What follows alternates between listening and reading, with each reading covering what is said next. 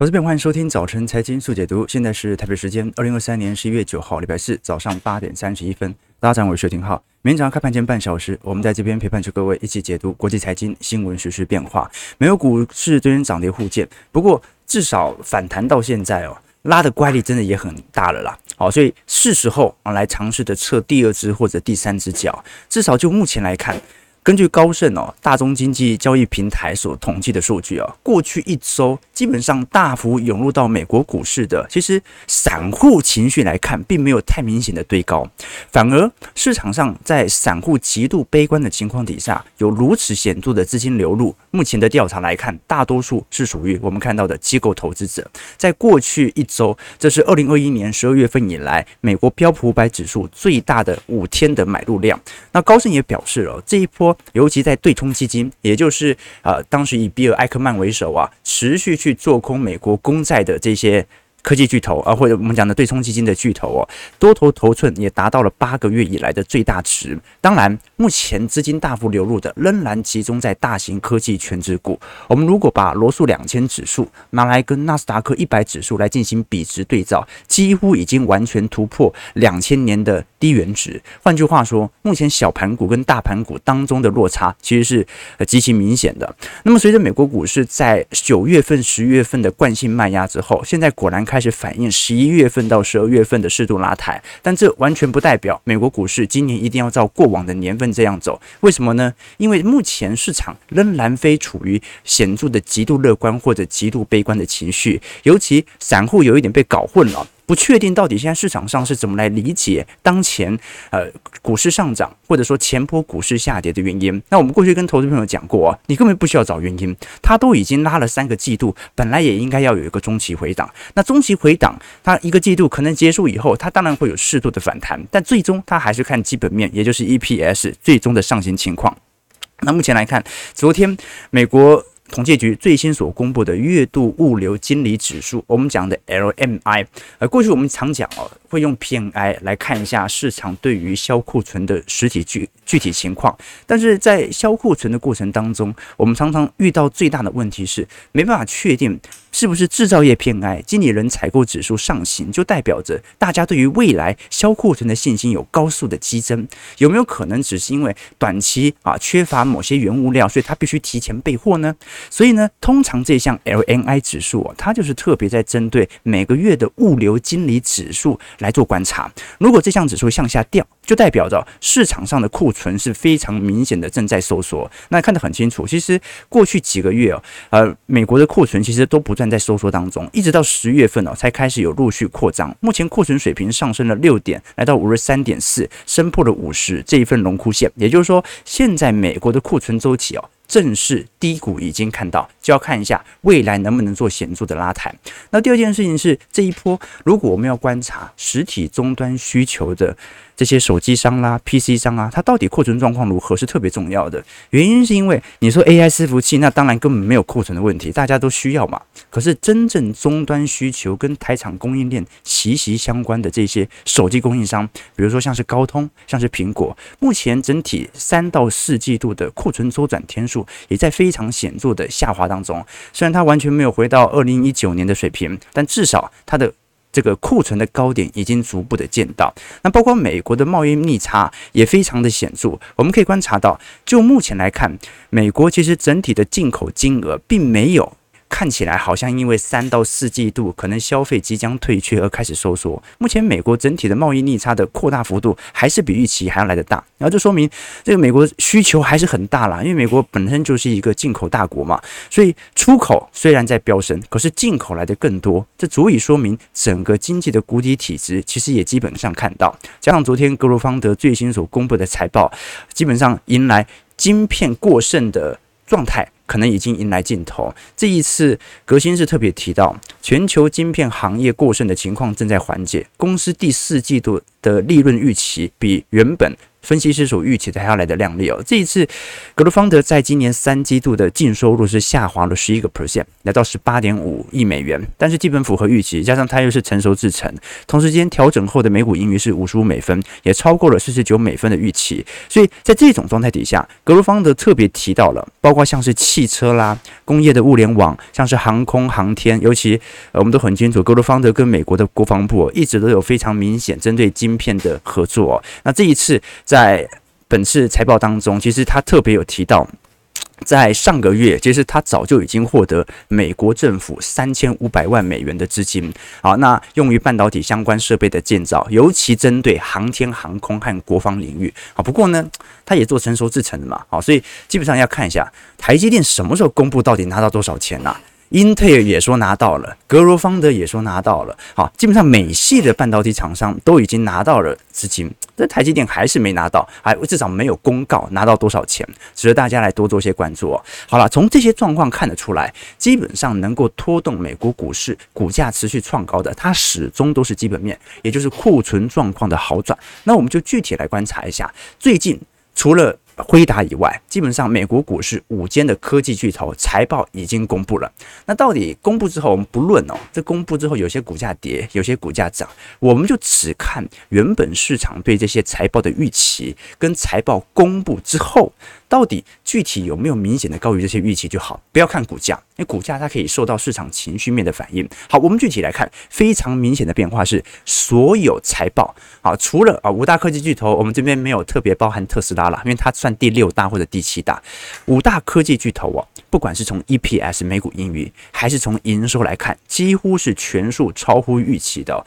微软的 EPS 哦，比市场高了十二点六 percent，预估的高了十二点六 percent，苹果高了四点七 percent，Amazon。你看它的股价反应这么多就可以理解了。它 EPS 比市场预期超出幅度高达四成一，脸书 Meta 高达两成二，阿发贝高达七点一 percent。那营收增长幅度来的最为显著的是微软，微软的营收增长幅度来到三点六 percent。那苹果的部分就比较弱一点，零点二趴，Amazon 一点一 percent，Meta 一点九 percent，Alphabet 一点六 percent。所以你可以观察到，股价有时候反应好，有时候反应差。你像 Alphabet 啊，市场就专门挑它的云端部门收入不符合预期来予以降频，或者说予以进行资金的流出。但是你会发现呢，基本上不管是 EPS 还是营收，都比市场预期还要来得好。尤其我们都很清楚知道，整体美国科技股这五只科技全指股大概。把整个美国股市可能接近标普五百指数一半以上的涨幅都给夺去了。在这种状态底下，你就可以了解到，其实美国不管是从软体业，还是从目前的制造业的库存情况，真的有开始陆续好转的现象。那我们当然啊，你有些投资人会故意忽略这些讯息啊，就说啊，因为联总会利率很高啊，所以资金会回流债市，股市必跌无疑。好，这是一种总经上的预判，但是你没办法做一个时间尺度的分析的话，就容易去。误判啊，或者说这个时候你去做空，压力就会极大无比。为什么呢？因为谁都知道利率高，它某种程度是在进行紧缩货币政策的效果，但是你就。按一个标准的实证结果来回测，过往在升息格局当中，股市大多数时间都是上涨的。那升息升久了，总有一天信贷也会紧缩，也会衰退嘛。那你不能说因为升息所以就要衰退啊，这是不同的逻辑。然后你总不能说啊，股市现在涨了两千点了，所以未来一定会大跌，那不是废话吗？涨高会下跌，本来就是一个正常的均值回归现象。我们看的是一个中期尺度的变化，是现在的基本面以及未来几个季度的基本面有没有利于股市持续。在一个多头氛围，OK，好，那不管如何，这一次第三季哦，其实优于市场预期的情况，反而有利于 EPS 提前正式进入到上行区间。整个二零二三年第三季，我们按照不管是高盛还是小摩的预估啊，整体标普百指数 EPS 应该已经完全回到正值区间。第四季会稍微疲惫一点点，好，但是还是保持在正值成长，在明年一二季度啊开始全面的拉升。好，那当然，这很大程度是由这几只科技权值股所贡献的。在二零一零年，我们看到现在全球的前几大科技全职股，大概只占呃前两大的科技全职股啊，大概只占了七点七 percent 啊。当时市值最大的两只股票，一个是埃克森美孚，另外一只是沃尔玛，大概占了全球百分之呃，应该讲整个标普百指数当中七点七 percent 左右的市值权重啊。但是现在全球的前两大权值股，苹果和微软这两只加起来就百分之十四点四了，好，这个是史上最高的比例啊，它足以说明这两年基本上随着科技产业的迭代，全职股的。泡沫的不能讲泡沫啦，市值的膨胀幅度是远远超乎市场原本的预期的。那当然，这也受惠于网络的这个盛行嘛。你看 Amazon 过去来讲，沃尔玛一直来看都是全球非常庞大营收的体量，结果 Amazon 啊即将在今年完全超越沃尔玛。好，一个线上。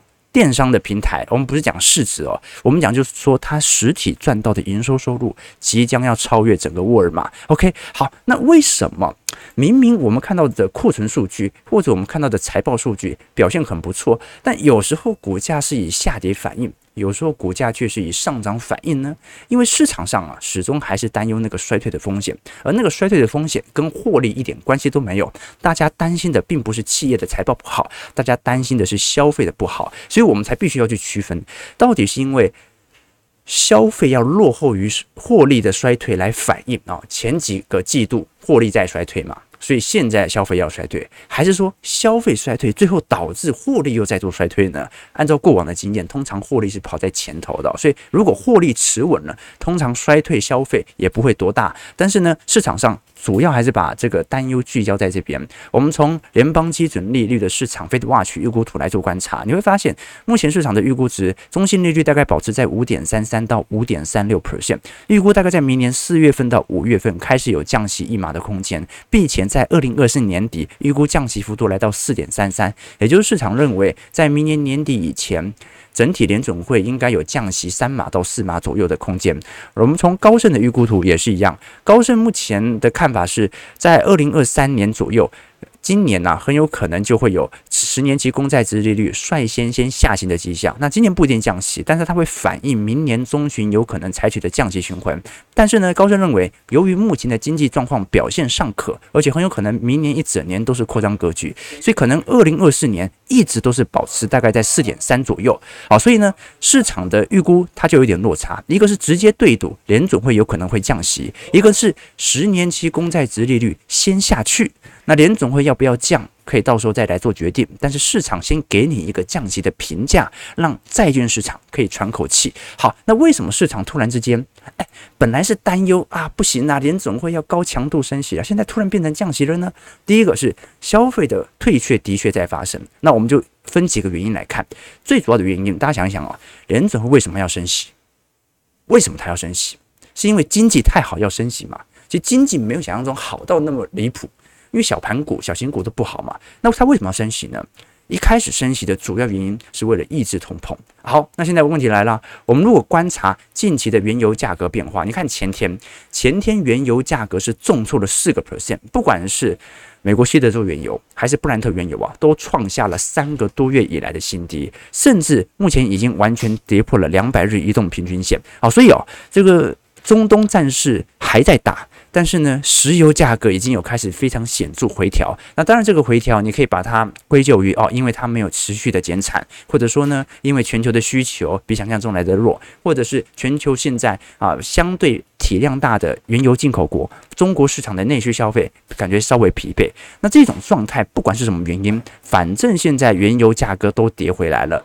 本来对于十一月、十二月会有那种紧急通膨必须要立即升息的担忧，现在开始有非常显著的回档，已经回到今年五月份、六月份的水平的时候，第一，联总会的通膨压力没这么大，所以市场的第一个想法是，那你随时都可以降息喽。那第二件事情是财政部所采取的压力，我们都很清楚，现在美国财政部啊，从今年五月份债务上限通过之后啊，是如火如荼的快速的发债啊，为什么呢？啊？再不发呢？以后到时候共和党又来杯葛了，赶快能发就发，好，尽量能够采取更大的预算支出哦。那美国国债的年化利息哦，目前按照支出的预估值已经超过了一兆美元，这个相当于二零二二年美国财年预算当中的百分之十五点九。美国的国防支出哦，甚至都没有到一兆美元，也就是目前美国政府它需要付美国国债的利息的支出，居然比整个美军啊，全球最大的国防军队，它所支付的军费还要来得多，你就可以了解这个整体债务的体量会有多大。那如果你继续的这样子发债上去，啊，那又付那么高的利息，财政部的压力是会很大的哦。那最好的方式是什么呢？那就降息嘛，啊，利率不要这么高。OK，这是第二件事情，关于财政部所给予的压力。所以第一个观察要点是，原油价格下跌了，你没有那么紧急升息的压力了。第二点。利息很高，财政部发的债又很多。那第三点呢？是目前美国的消费衰退的迹象，的确是有逐步升温的感觉。虽然它没有完全的扩散啊，因为就业市场表现还不错嘛，但是至少信用卡的余额仍然有明显的预期率快速攀升的迹象。我们可以具体观察，美国目前在第三季度的家庭信用卡消费数据已经出来了，这次主要是集中在千禧一代以及背负学生贷款和汽车贷款的消费者，正在面临的明显拖欠还款的局面哦。那纽约联总会在本周二所公布的报告当中啊，它主要是显示说，家庭债务在上个季度是增加了两千二百八十亿美元，总债务来到十七点三兆美元。那这项数据也发现了，尤其在信用卡的余额啊，哦，它的整体。负债余额从原本四百八十亿啊，短短的一年内哦，冲高到一点零八兆哦，这个是连续第八个季度同比增长哦，啊，这个上行速度非常非常之快啊！突然之间，在整个三季度，信用卡的刷卡量大爆发，而且呢，预期率也快速增长。好，这说明第一件事情，第三季真的很多人在消费。那第二件事情。真的很多人没有现金可以消费，必须要用信用卡消费。好，那当然归咎于泰勒斯啊、碧昂斯的演唱会啊。好，所以美国经济未来衰退的元凶很有可能就是泰勒斯。哦，你看人家愿意为了他坐飞机，跟着他去巡回演唱会，然后当地的旅馆那个租金价格又很高，然后周边的美是什么？啊，都用刷卡解决。好，所以现在我们可以观察到哦，如果正在快速上升的第一个，当然是在今年中旬左右，由于最高法院已经驳回了拜登政府针对学生贷款的补助全部取消以后啊，学生贷款的呃债务的违约现象开始第一波白色线快速的攀升。那第二波快速攀升的，很明显是看到的车贷问题。为什么车贷上行速度也这么快？过去我们跟投资朋友提过，你看特斯拉一直在降价。那二零一二一年和二零二零年，当时由于全球半导体供应链紧缩缺口，当时有很多的新车根本就没办法卖嘛，因为根本没有车用晶片。那很多年轻人要买车，就去买二手车，那二手车价格就炒得非常高啊。结果现在发现啊，特斯拉的新车居然比特斯拉的二手车便宜。那我当然就直接违约了嘛，我根本就不付了，我直接去买新车就好了。这个是汽车贷款显著上行的原因哦。那当然，信用卡贷款哦，虽然它的增幅速度不像是学生贷款或者汽车贷款这么高，但它也基本上是突破了二零一九年以前的高点。在这种状态底下，大家知道，美国的信用卡循环利率目前是百分之二十二，这个是非常高的循环利率哦，等同于你一违约啊，如果在未来三个月到六个月没有顺利的还款哦。几乎等同于人格破产，你等于未来的消费力就会受到明显的这个抑制，你未来要申请新一波的信贷、房贷等等啊，都会因为信用评级被调降而无法申请。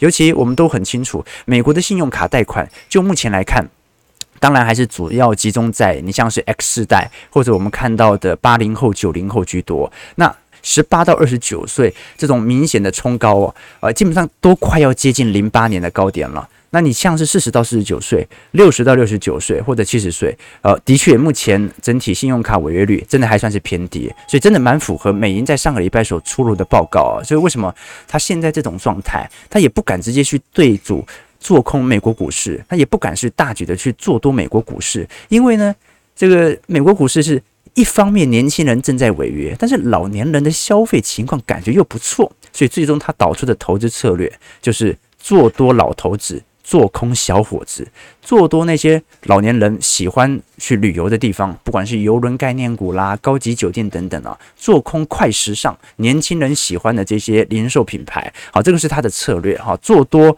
好，对，大头做空小头，那这种状态，随着第三季美国信用卡余额的持续攀升，直觉我觉得是值得大家来留意的，因为联总会不升息哦，我相信有很大原因就是由于利率冲击不是没出现。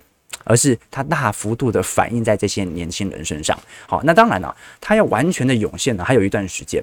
为什么呢？因为稍微有一点投资 sense 的人，不管是我们看到企业发行的公司债，还是啊中中年族群要买房子等等哦，基本上锁定的利率都没这么高，所以它很有可能直接影响的。因为信用卡的话，就是很明显是浮动利率嘛，那信用卡那年轻人。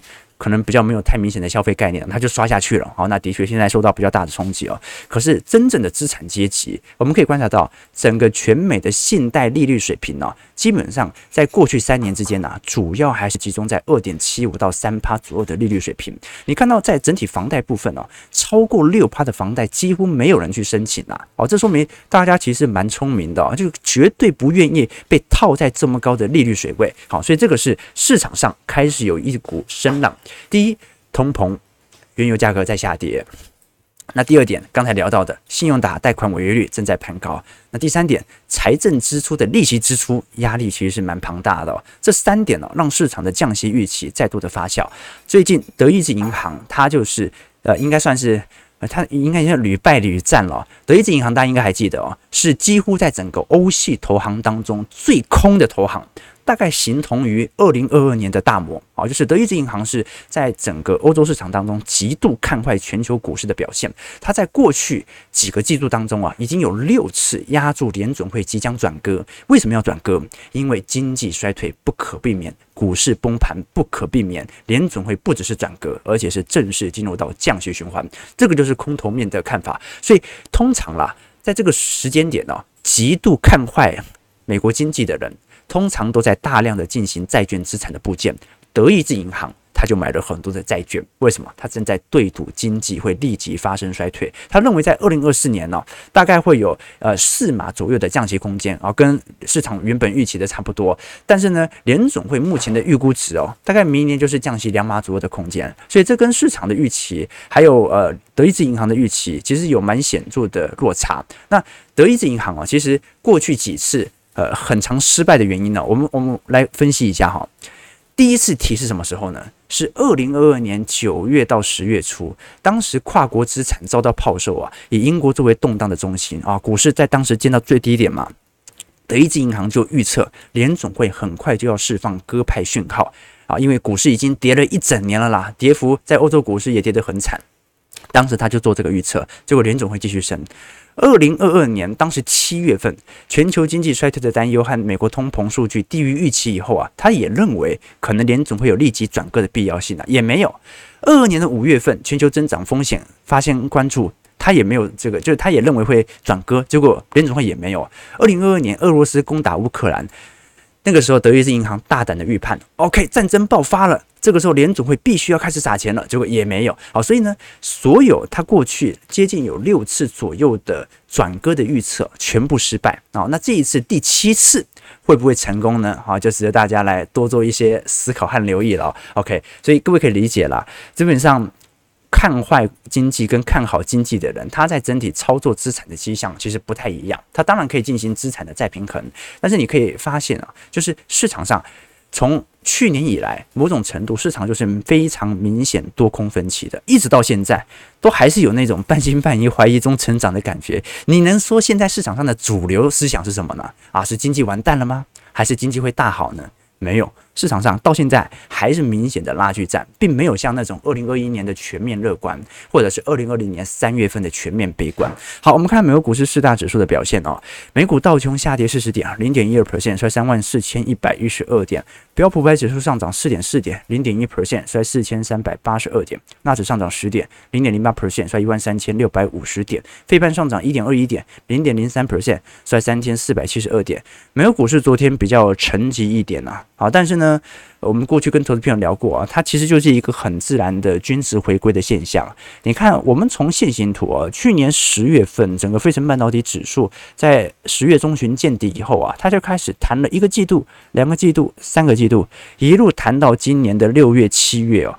结果在今年八月、九月开始进行一个适度的均值回调。好，那你说硬要找一个理由哦，那七月、八月发生什么事情呢？是财报预估会不好吗？还是对于美国十年期公债殖利率大幅上行的担忧？那殖利率不断的上行，不就是经济向好的一个保证吗？所以我更认认为它其实是一种均值回归。我们以绿色线来看，是美国股市的年线，本来不管在多头市场还是在空头市场啊，涨久了都会回归年线。跌久了也会反弹到年线区间，所以呢，涨多了有一个自然的均值回归是一个正常的迹象，不用硬要找理由去解读。中国有一句俗语嘛，叫“虎父无犬子，强将手下无弱兵”。但现实生活不完全是这样子啊！你看，虎父有时候也会生出犬子，强将底下有时候也会有弱兵。那说老祖宗的话说错了，还是我们这个世界退步了呢？基本上，它就是一个标准的统计学的回归谬误的现象，就是他告诉我们说，虎父一样有厉害的虎子，这是一个偏离正常的小概率事件啊！什么叫做回归谬误啊？它就是一个简单的均值回归，就好像以前有一个统计嘛，说。高中成绩和大学成绩啊，存在呃这个非常明显的相关性啊，就是你是高中成绩好的人啊，上大学成绩也会不错啊。但是呢，正常你会发现哦，那种成绩非常好的人，他要成绩稍微差一点的可能性是比较高的。就好像你考了全班第一名，这次考了全班第二名，考了第三名啊，那有时候家长就会很紧张啊，怎么会这么样？怎么会这么样啊？但是呢，你会发现哦，因为他已经是第一名了。他本来在增长的空间就有限了，他已经是一个极值。相反呢，你是全班最后一名了，基本上你要进步的空间就真的很多。它就是一个非常简单的均值回归。又比如像是病人得到绝症以后，很多方式可能已经没办法用了，那只好采取安慰疗法，好给病人心理的暗示，让他相信病情能够好转。然后结果病情真的好转了，好，那我们就相信，而这种安慰疗法可以让呃病人起死回生。但事实上啊。它有时候是一个回归效应哦，我不知道大家有没有观察过这个癌症的病人哦。你像呃这几年我们家其实有很多亲人呐，都是有这种癌症基因呐，哦，就是会受到一些冲击这样子。其实病情在极致恶化之后啊，有时候会突然的回归均值水平回归，就突然。就有点触底反弹的感觉哦。其实不管是在人生的很多事情、感情的很多事情啊、身体的很多事情啊，你会发现它其实就是一种标准的均值回归现象啊。很多运动员呐，他会把怎么样？我我不知道听谁说的哦，是是谁啊？是哈登说的还是谁？他说有些运动员是非常害怕自己登上那个杂志封面的。他会觉得这是一种不祥的征兆，为什么？因为通常上过封面以后啊，那个自己在比赛中的表现就会一落千丈，然后从此就没人关注了。好，他们没有意识到，正是因为前几次的超常发挥，才能够让他们有机会登上封面，而之前的表现呢、本来就不是他们的平均水准啊。好，是因为某几场他打得特别好，登上封面之后啊，他现在下降回来啊，这才是它正常该有的表现。好，所以有时候我们必须理解啊，这个股票市场和人生很多事情哦。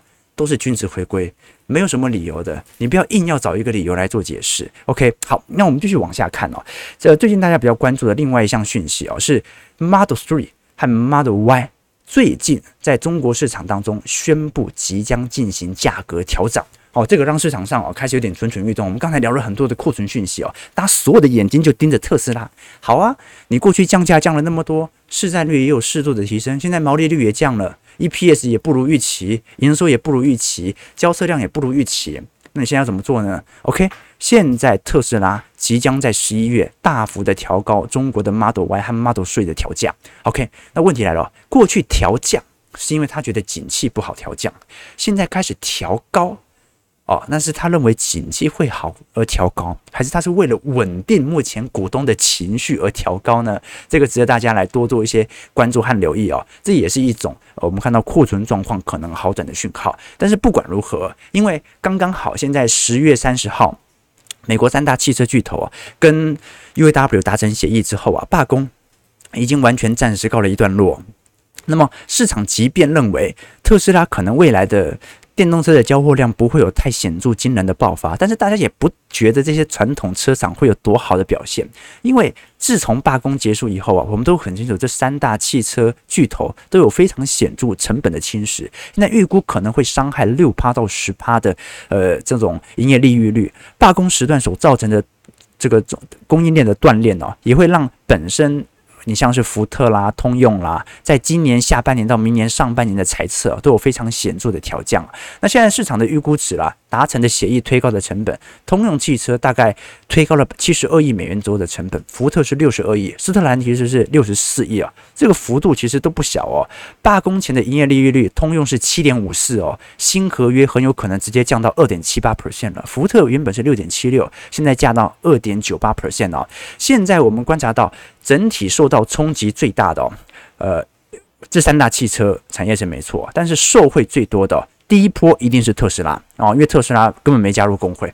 那第二波就是丰田，丰田最近所公布的财报是非常非常之亮丽啊！你像是丰田在公布财报的当下，直接宣布整体调涨这个薪资幅度高达接近一成。好，丰田是大举的调涨薪资，那当然跟日本内部的通膨也有关哦。可是从这件事情你看得出来，目前整个美国的汽车产业哦，仍然是有如图如火如荼的转型的效果啊！这些传统汽车的在这么高的成本支出底下，我觉得未来的压力是非常非常庞大的。我们如果具体观察，呃，在二零二零年以前呢，你像是投友塔啊，跟福斯在。前几年的销售，我在整个欧洲市场、中国市场其实都差不多，但是在二零二零年以后啊，就大幅的拉开。它就是一种，第一个是丰田是它是受惠于日元贬值所产生的效果，而特斯拉它是完全是取决于新的生态式和组装的方式。我们过去跟投资朋友提过，这些传统汽车产业最大的对手并不是特斯拉，而是新的生态系和组装方式。你看。特斯拉它拒绝加入 UAW，所以它根本没有罢工的问题。那第二点呢、汽车最重要的是内燃机，它是由美国的原厂工人制造，而电动车最昂贵的是电池。啊，主要是由中国的宁德时代来供应嘛，所以一旦电动车的趋势形成，美国的工人就会失去了自主生产引擎的优势啊，所以工会才要以选票来推动执政党来帮他嘛，啊，以制定于有利于劳方，可是有利于劳方不利于资方，不利于资方就不利于股东，那最后你的企业发展肯定也不如想象中还要来得好，所以这个就是我们所观察到的现象，整个传统汽车它对的并不是一辆电动车，而是整个特斯拉的体系，不管是它的软体更新，还是它的车用。用晶片自驾系统，好，这个是各位要大家要了解的迹象啊。有时候我们在衡量一项产业的发展的时候，必须要了解它真正的敌人是谁。前阵子我跟大家推荐《苹果橘子经济学》，里面就有举这样的一个例子啊，他就用经济学的视角来了解说。一百年前，当时呃，芝加哥的妓女哦是可以赚得盆满钵满的，但他现在去统计芝加哥的妓女在实质购买力层面啊，远远低于一百年前的妓女。那为什么会发生这样的一个现象呢？他根据统计呢，他在芝加哥当时在一百年前，也就是大概在一九三零年左右啊，妓院大概有一千多家，最高档的一家俱乐部里面呢，妓女的年收入是高达四十三万美元，这个收入。放在现在都很高了，更何况是一百年前，你换算物价的话，你就会发现他们赚的到底有多少了。那为什么妓女最后很明显啊？你在一百年前的妓女赚的多啊，是因为妓女供不应求嘛？那你现在这个状态为什么？诶，反而收入开始有所减少呢？他在书里面就写了这样的一个他的观察，他就发现说，很明显是因为市场的性观念开始开放了。好，在一百年前的男生，他可能想要交个女朋友，娶到老婆，可能中间啊所。经历的流程时间又很长，好，那很多男性呢，百分之九十的男性的第一次都是在呃性工作者当中获得取得的，所以当时是非常流行这件事情的。但是随着性关系、性观念开始越来越开放以后啊，你就发现啊，妓女的收入越来越少，所以很多人会理解说，是不是现在妓女更多了啊？Pornhub 到处都是，所以呢啊，不能讲，那他们是媒体创作者，是不是现在妓女越来越多了，所以现在妓女的收入越来越少呢？答案并不是如此的。啊，现在据你的人口数啊，从业人数啊，其实是比一百年前还要来得少的。这主要是来自于就业形态的改变。但是呢，为什么现在收入越来越少呢？是因为性观念的开放，也就是，呃，我们性工作者他最大的敌人其实是整个时代的观念。就好像台湾，你看东区这几年很多餐厅都倒了，那很多人会怪啊，因为西区发展起来了，大家都去西门町逛街了，不来东区了，并不是。东区餐厅最大的敌人并不是西区，是 Foodpanda，是 Uber E 啊，不需要去你的餐厅里面吃饭了。好，所以有时候我们用这样的一个思考角度啊，来做一个更透彻的理解，我觉得较为适当。那当然，想要理解更多我们财经的讯息，我们刚好本周有财经号角会员双十一活动啊，年订阅制里头有呃，除了未来一整年听友会的收听权以外，也会有一些啊财经专业的宏观报告、一些专题影片、财经基础小白的系列课程，以及我个人资产操作部位日志的变化。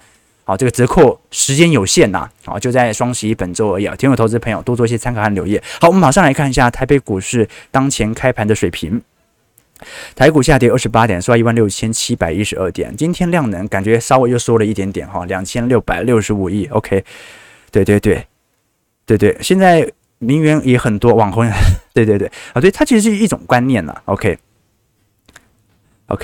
只有天鹅跟犀牛，没有狼，所以经济活动累积的总和啊，等于台湾房地产啊，OK 啊，OK，啊是高利贷啊，在美国信用不好，连租房子都很难。对呀、对呀、好，所以你可以了解，这真的是牺牲小我完成大我啊。这个这两年都是这样啊，小银行牺牲小我，完成大银行的大我；小企业罗素两千跌到这样，牺牲小我，完成纳指一百的大我。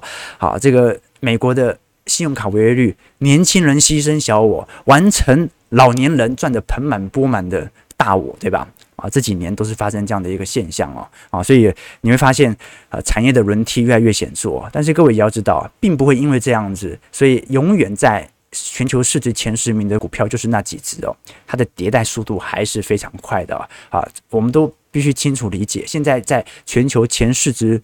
前十大的这些企业当中啊，前十年呢、啊、有一半都不在啊。前十年，呃，当时股票市值权重比较大的、哦，当然呢，沙布蒂阿美一定是一个嘛，埃克森美孚嘛，沃尔玛嘛，以前的 IBM 啦、西门子啦等等啊，其实都是市值相对大权重的股票。但是如今产业周期的轮替啊，所以给投资朋友做一些省思啊，我们做投资啊，还是要依循周期，不要依循判断。为什么呢？因为判断呢、啊。出错一次就完了，但周期呢？你只要尺度放远一点，不会出错的。因为啊，人类不管经历多少次的泡沫破灭哦，它还是会有贪婪的时间，还是会有周期。就零积分，感谢各位建参与。如果喜欢我们节目，记得帮我们订阅、按赞、加分享。我们就明天早上八点半，早晨财经速解读再相见。祝各位投资朋友开盘顺利，操盘愉快。